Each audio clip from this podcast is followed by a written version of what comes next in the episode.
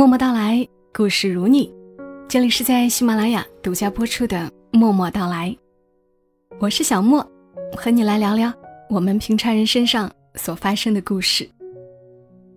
今晚加播一期节目，在今年的父亲节即将来临之前，内容是一位叫做勇敢的张小姐的听友，她的投稿，写的是她心里的父亲。看的时候，我就觉得他应该写的很艰难。不是每个人都有直面过去的勇气。读给你们听一听。如果听的时候你有什么想说的，想对自己，想对自己的父亲，或者是想对作者说的，都可以在评论区留言。坦白书，父亲，作者，勇敢的张小姐。刚才把卷纸放回柜子，打开工具箱的瞬间，脑海中浮现出了一个形象：黑瘦，佝偻着腰，走路总像在跳。以前家里似乎也有不止一个工具箱，这个人很爱摆弄这些东西，很多次他都是工具箱里的扳手、钳子。螺丝刀等东西拿出来，然后又放回去。但从来没见他真正修过什么。也或许是我内心默认了他是个无能的人，也就从来没有真正的留意过他。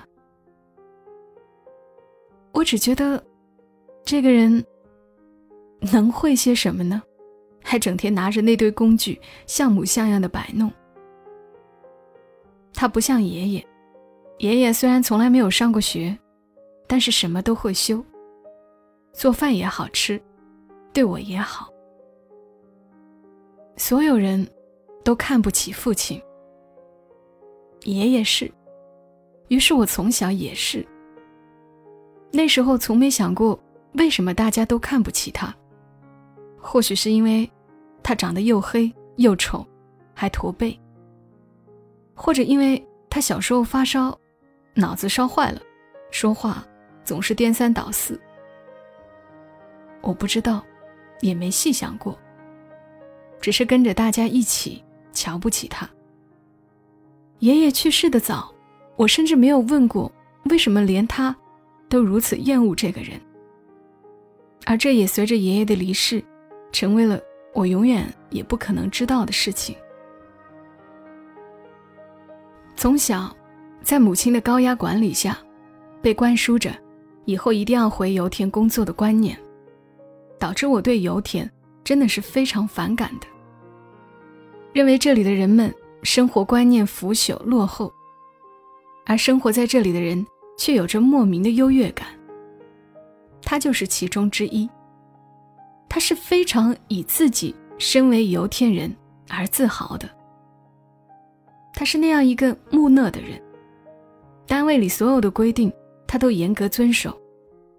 每次家里有人生病，妈妈让他去单位领点药，他总觉得像占了单位便宜一样，不愿意去要。小时候，他总同我争抢电视，夺过遥控器，把我正在看的动画片频率调成胜利油田新闻。那时候我不理解，这是他终身奋斗过的地方。是他的荣光。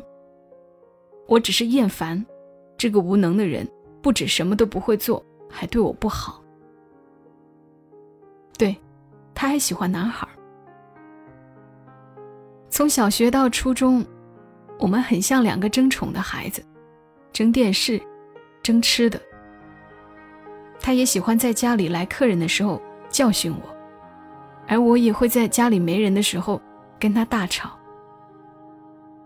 十二岁之前，我们的相处模式大概就是尽量躲开对方，并厌恶对方。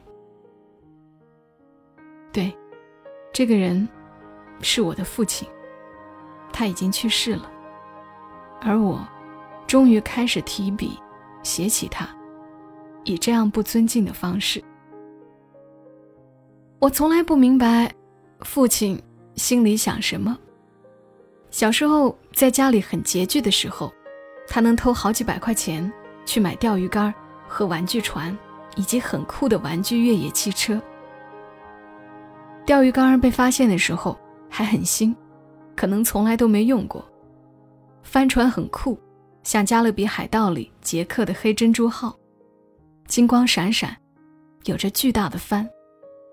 越野车也是，轮子巨大，像装甲车一样神气，真的好酷啊！但在这些宝贝在被奶奶和妈妈发现之前，我是从来没见过的。我只是在父亲挨骂的时候见过他们。后来，他们又在我的记忆当中不知所踪了。到底去哪了呢？是被丢掉了吗？记忆果然是个不靠谱的东西。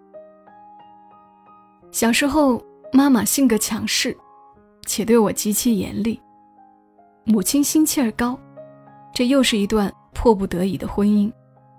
她把所有的期待都放在了我的身上。考试考了九十三分，我害怕到自己偷偷在试卷上签字，结果不凑巧，妈妈去朋友家玩，得知了我自己偷偷签字的事情，于是回家后便让我跪在地上，拿竹竿打我，以及诸多因为考试而挨的打数不胜数。中午必须要午睡，没睡被发现也要挨打。晚上一定要学习两小时才能睡觉。吃饭有声音，被用苍蝇拍抽嘴。挨骂的时候不能还一句嘴，不能瞪眼，不能闹任何脾气，否则会迎来狂风暴雨般的胖揍。其实小孩子挨打也还好，大多数我们这个年纪的孩子都是这么被教育大的。但最令我恐惧的是妈妈的冷处理。只要惹她不开心，会好多天不理我，不做我的饭。我总是主动讨好她，但她仍然是完全忽视我。我就像是跟一座冰雕说话，一直到他消气。这让我从小就很怕惹别人生气。我是承受不住这种气场的，所以如果一个关系失衡了，我总觉得是我的错。我一定要做点什么弥补一下。弥补不了该怎么办？我就会陷入深度的自责和自我懊恼之中。当我说了这么多，你会发现，没有父亲的出现，即使母亲的严厉对我后来的人生有很大的影响，包括正面和负面，但父亲几乎没有参与过我的童年、青年，以及现在。在我被狠狠教训的时候，因为畏惧妈妈强大的气场，父亲是什么都不说的，或者不敢说的。就像都挺好里的苏大强，父亲没有给我买过习题册，没有说过要好好学习，没有给我做过早饭，没有督促过我睡觉，没有关心过我是否早恋，没有谈过心，甚至从来也没有打过我。他就是这样。清清浅浅，在我的生活里，没有留下太多痕迹。当然，时间和爱是最温柔的治愈师。现在，我跟妈妈的关系非常好，她非常爱我，尊重我。但是我跟父亲，已经没有了这样的机会。或者说，从我出生起，就注定，我跟父亲，不会有这样的机会。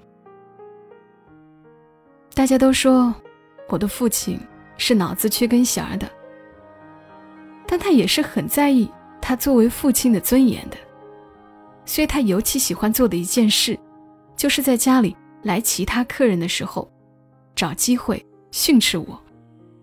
其实父亲是聪明的，他知道这个时候我会顾及我们作为父女的这个关系，对他所有的训斥默不作声，让他威风一下。后来高中之后，我就一直住校，回家不多，但是每次回去，父亲依然还是很嫌弃我。如果他在看电视，只要我在电视机前走几趟，他就会大声斥责，我是看你还是看电视啊？从小，我们家就有不许剩饭的规则，所以每次如果他看到桌子上有吃剩的东西，会不由分说指责我。其实当时的我已经可以吼得比他还大声了。高中，我已经是一个发起疯来可以在气场上胜过这个病弱爸爸的叛逆少女了。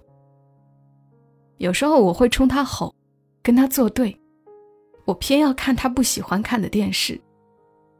但是吼完，我又躲进自己的屋子里大哭，哭得喘不过气。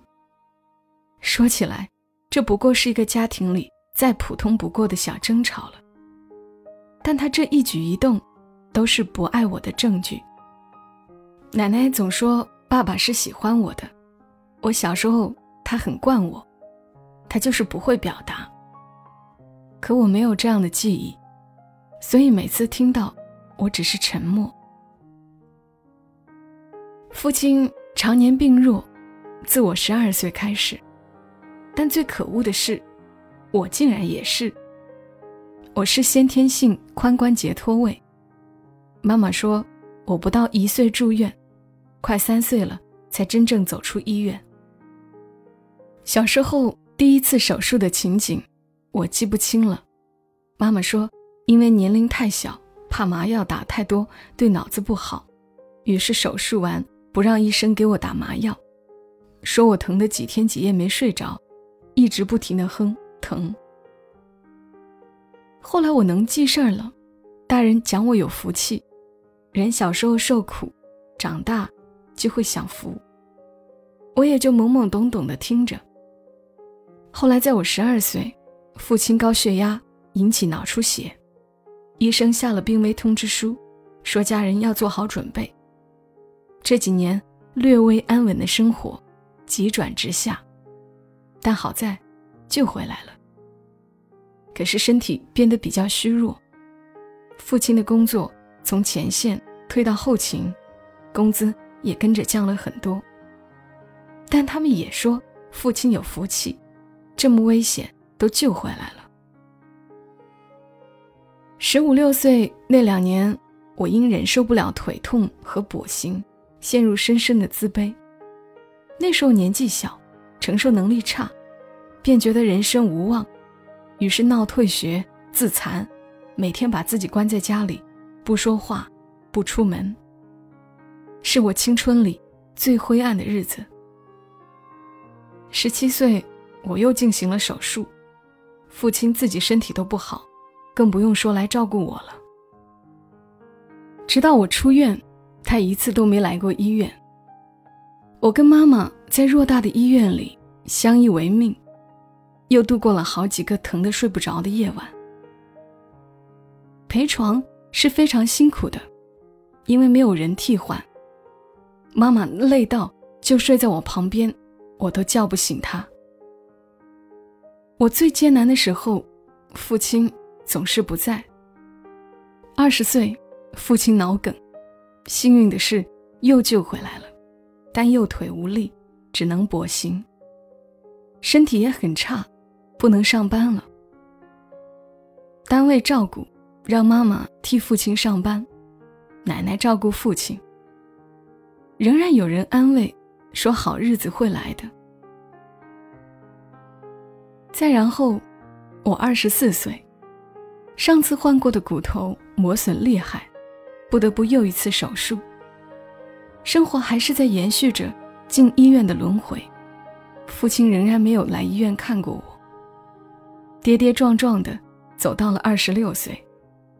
这一年，父亲在 ICU 病房里，小小的一团，缩在病床上，艰难的呼吸。他的生命随着每一口呼出的气，在流逝。我看着病床上的父亲，想起这些年自己羡慕的一些人的父亲，有假期赖床，爸爸就背他起来。带他去吃早餐的大学室友，有朋友圈的一位父亲，在生日当天晒，十二点一过，女儿电话，老爸，惊喜，你是大叔了，不年轻了，女孩都喜欢大叔，不许撩妹哦，常回家看看。羡慕，真是羡慕啊！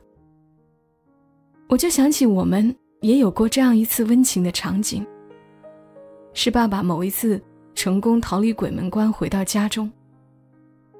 那一次真的很奇怪，他变得异常的温柔，居然会叫我宝贝儿，叫妈妈、老婆。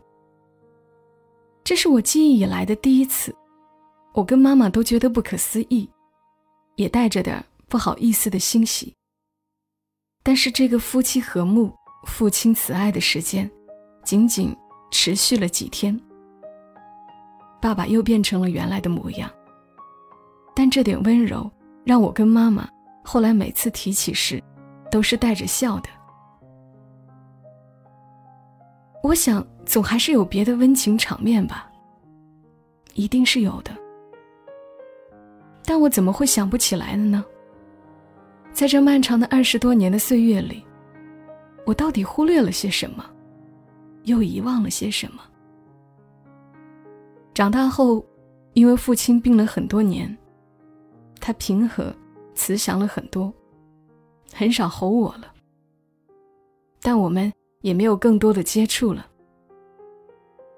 放假回来一起吃饭，不再吵架，他也不再挑剔我在电视机前的走动。就是平静的，互相忽略。后来我其实是不愿与父亲过多接触的，同样，父亲也没有这个意愿。因为越多的接触，越会加剧我内心的冲突与痛苦。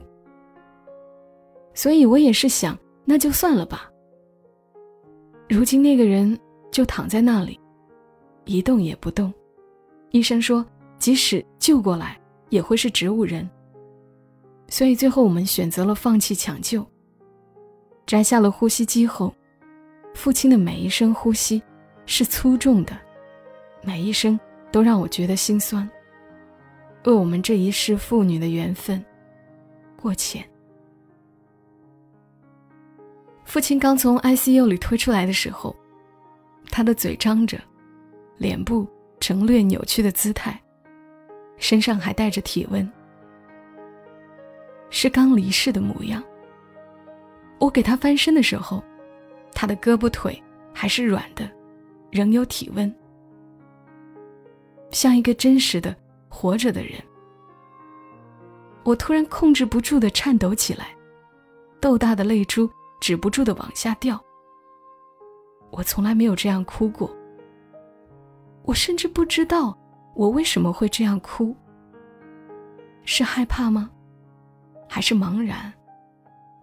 我颤抖到没有办法继续给他换衣服，没有办法面对他。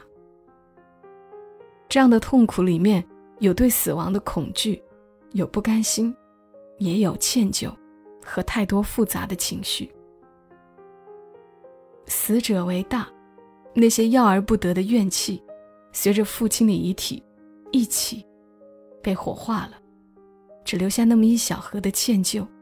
横亘在生死之间。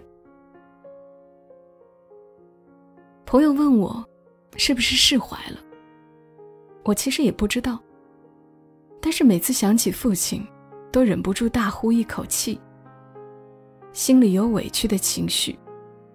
想起他可怜的模样，他病弱的模样，他离世的模样。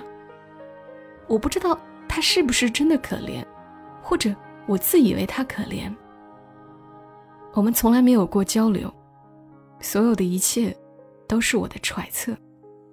我从来不知道他内心想过什么，我甚至没有机会验证我到底有没有爱过他。以前他在世的时候，我觉得我们之间像隔了茫茫大山。如今人死灯灭，我们之间隔着阴阳，很多事情就更无从所知了。这篇短短的文章，我写了很久，甚至每次落纸成字，都会流一次泪。这大概也是我家人不曾想到的。他们觉得我与父亲冷漠疏离，但是血缘仍然千丝万缕地连接着我们。同样，这样的坦然也让我害怕。一直以来，我并不怎么信任记忆，它带着个人想象和偏见，构建成了你回忆的那个世界。它不见得多真实，眼睛看到的，脑子回忆的，不见得是可靠的。所以我要把这个甚至我都不信任的世界推过来吗？他会伤害那些爱着我的人吗？但是除此之外。我还能拿什么来证明你在我的生命里真真切切的活过呢？写在最后，是我知道，但还没有真正接受以及做到的。每一个人都不一样，都是独立的个体。成为父母不意味着就必须要为我们做所有的事儿。同样，身为孩子的我们。也不一定必须为父母做所有的事，但是，如果我们都开始或者尝试理解对方，我们就可以懂得痛苦的来源，理解自己是智慧，理解对方是慈悲，而自由在你手中。不要因为狭隘，让自己一直生活在虚无中。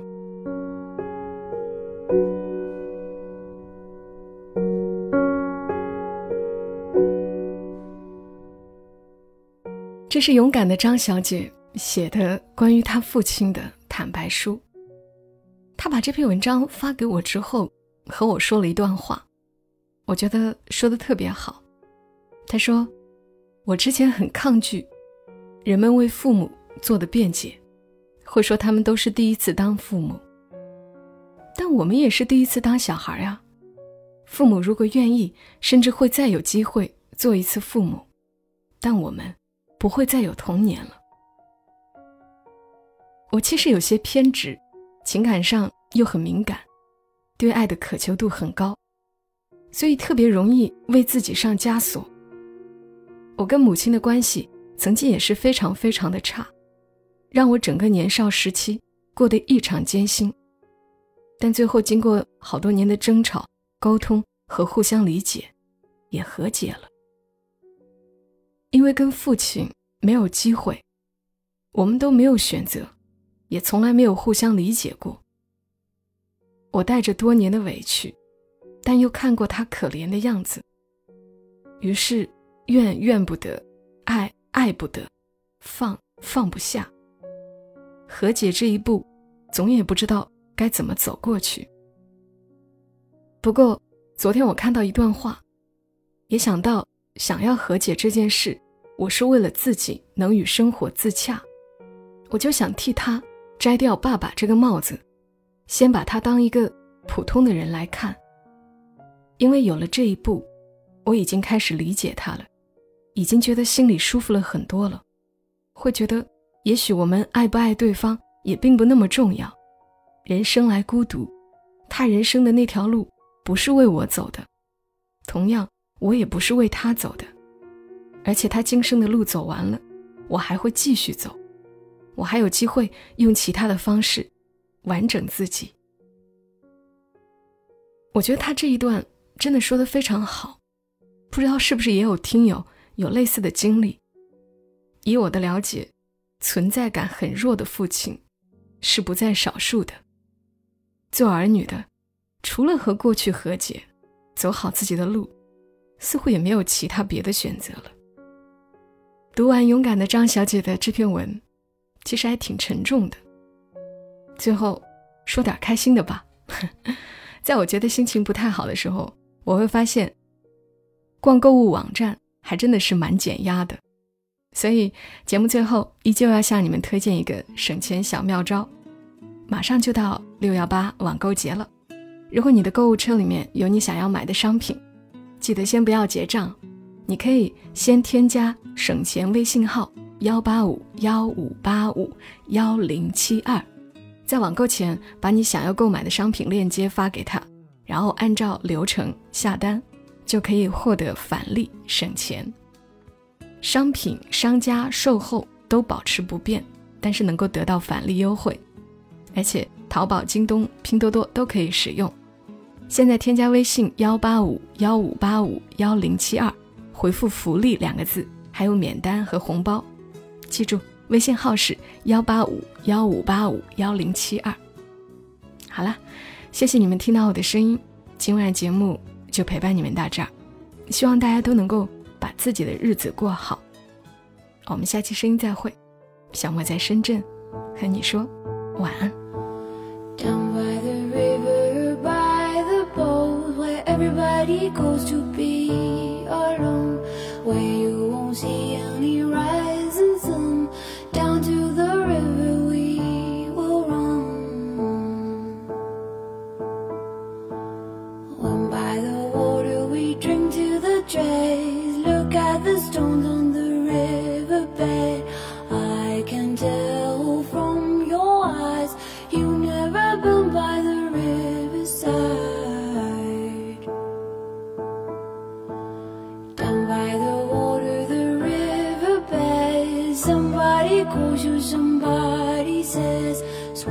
the current and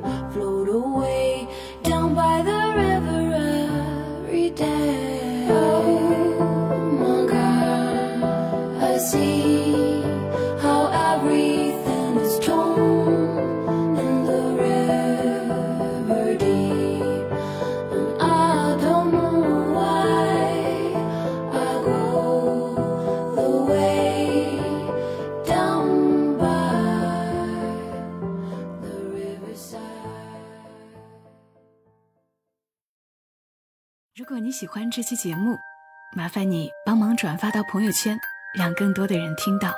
小莫在这儿，谢谢你。